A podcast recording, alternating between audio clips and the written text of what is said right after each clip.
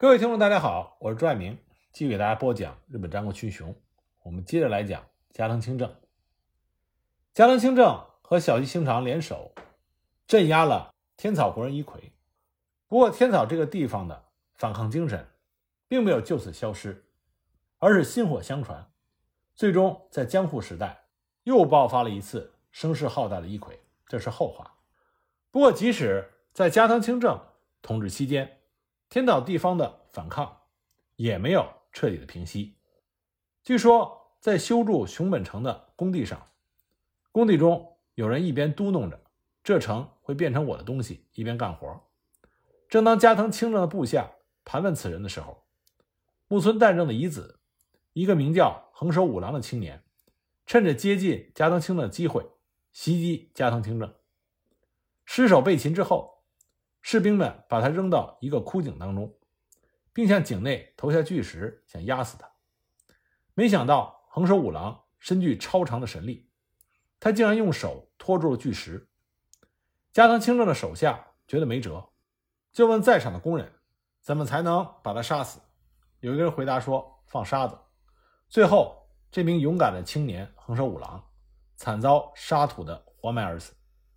类似这样的反抗斗争故事。在天草一带广为流传，这直接导致了关原会战之后，当天草半岛从小西行长的领地变成加藤清正领地的时候，加藤清正极力的恳求德川家康允许自己用天草半岛来交换丰后国的土地，这样加藤清正总算是和天草半岛断绝了关系，也可能他预见到天草的未来将会有另外一场更大的血光之灾。丰臣秀吉在肥后的伊葵暴动平定之后，勒令负有主要责任的佐佐成政切腹自裁，然后把肥后国的领土重新做了划分。除了球磨郡被赐给了项梁家之外，其余的土地都被加藤清正和小西行长平分。加藤清正在北，小西行长在南。两个人都是在公元一五八八年的闰五月十四日上任。此间，加藤清正。随同由秀吉派遣的以前野长政为首的上使众，对肥后进行了强行减地。在这次减地过程中，那些暴动后隐秘在乡野的国人众都被一一搜出，斩杀殆尽。上使众在肥后一直逗留在了十月的收获季节，最后他们带着捡得的肥后五十四万担的结果回到了大阪。加藤清正和小西行长。分别以威本城和鱼土城作为居城。加藤清正所居住的威本城是当地豪族的世代居所。威本城位于昔日的肥后国府的北郊，这里在古代是九州的原住民居住的中心地区。加藤和小西在肥后的头等大事就是整顿领内。加藤清正除了整顿了。威本城城下町之外，还治理了常年为患的菊池川。菊池川是肥后北部的大河，尽管菊池川是肥沃的菊池平原的生命之源，但是它在入海口附近却是一片泽国。加藤清正对菊池川的治理，不仅解决了河水泛滥的问题，还给自己带来了大片的良田。威本城旁边有一条向南流的白川。为了保护城下町遭遇洪水的侵袭，清正在白川的北岸修筑了高大坚固的河堤。为了运输和建设城下町所需的物资，加藤清正还主持开辟了从威本城到高桥津的水道。肥后境内的水利工程有一个最大的优点，就是坚固耐用，有相当数量的水利设施，在经历了四百年的时间冲刷之后，今天。仍然被当地的百姓所利用。每当一次水灾过后，有惊无险的当地百姓都会情不自禁地说：“这真是托了清正公的福啊！”但凡河堤决口，他们就会怒气冲冲地质问政府官员：“为什么清正公造的堤，历经百年都不倒？你们这些现代科技的都是废物吗？”不过，当地人在享受水利给他们带来的好处的时候，却很少想到。这里的每一块石头都浸透了由加藤清正掠夺到肥厚来的朝鲜工匠们的血泪。加藤清正在基建工程上的造诣，另外一个体现就是熊本城。他修建的熊本城是日本的名城，并且非常坚固。经历重大的地震，熊本城只有几座石墙和砖瓦崩塌了下来，城楼的主体并没有任何的伤害。所以很多人都说，这不愧是清正宫兴建的熊本城。一八七七年西南战争的时候，反政府军领袖西乡隆盛也说过，当时西乡率领大军包围了熊本城，却久攻不下，最后战败自杀。西乡由衷的感慨说：“我不是败给了政府军，是败给了清正宫。”由此可见，加藤清正所修建的熊本城。真的是坚城一座。加藤清正和小西行长在最短的时间内整顿他们的领地，恢复民力，这主要是接到了丰臣秀吉的命令。因为丰臣秀吉已经把他目光投向了朝鲜和大明朝，他的计划是以肥后作为他侵略朝鲜的重要基地和兵站。加藤清正和小西行长的使命就是尽可能的榨取民力，扩充军队。所以，扩充自己的家臣团也成为了他们两人的当务之急。所有城正的家臣在主君死后，大都成为了四处游荡的浪人。加藤清正的用人不疑，使得大批的浪人重新成为了武士，而他也在短期之内完成了他家臣团的扩充。在加藤清正新招募的家臣中，不乏比较有名的武将，比如说明治光秀的重臣斋藤利三的长子斋藤利宗。就是其中一个。另外呢，在加藤清正的亲信部将中，还有从小一起长大的饭田角兵卫和森本义大夫，这两个人最为著名。森本义大夫是一员武艺高强的武将，而角兵卫则擅长土木建筑。他们两个人后来在清朝战争中制作出了龟甲车，在第二次金州城攻防战中立下了功劳。这两个人再加上加藤清正的远方亲戚加藤清兵卫，就组成了加藤清正家臣团的最早雏形——加藤三杰。加藤清正最终，他的家臣团最出名的是加藤十六将。不少人因为加藤清正在清朝战争期间在朝鲜烧杀掳掠，杀人无数，就认为加藤清正在治理他领地的时候也是极其粗暴的。其实这是一种错觉。加藤清正在治理领地的时候，非常能够体谅民意。在关原合战之前，他一直住在破旧的威本城内。他治理领地的主要目标是让久经战乱的领地内的百姓得到休养生息，这样人心安定，生活富足。同样都是被赐予了肥后国的领地，小西行长那边。就出现了一揆暴动，当然，造成一揆暴动的原因是多方面的。不过，加藤清正他对领地内百姓的治理还是相对温和的。也正是因为加藤清正协助小西行长镇压了天草党的一揆，那加藤清正就认为是小西行长在修筑鱼土城时所施行的种种横征暴敛，这才会造成民意生变。这自然更加加深了。加藤清正对小西行长的看不起。那么，小西行长在修筑他的居城鱼土城的同时，还在八代构筑了作为海外贸易港口的麦岛城。小西行长除了进行南蛮贸易之外，还想以此城作为耶稣会在肥后的传教中心。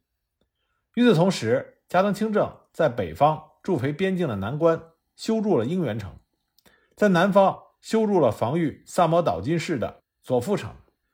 加藤清正并不是一个鲁莽的武夫，相反，加藤清正在治理内政方面也是非常的擅长，尤其善于敛财。加藤清正统治肥厚的时代，他的岁入，也就是年收入，实际上要达到七十五万担。要做到这一点，仅仅靠农业收入，那简直是天方夜谭。他真正的财源。来自于海外贸易。固然，加藤清正他仇视基督教，对南蛮人也多持怀疑的态度，但这并不表明他是一个因循守旧的人。相反，加藤清正是一位颇具开拓精神的领主，他的贸易船远及安南、暹罗等东南亚国家。现在熊本城还保存着东南亚君主和地方官员写给加藤清正的书信。丰臣秀吉在一统日本之后，就发动了侵朝战争。在第一次侵朝作战时，加藤清正率领是第二军团。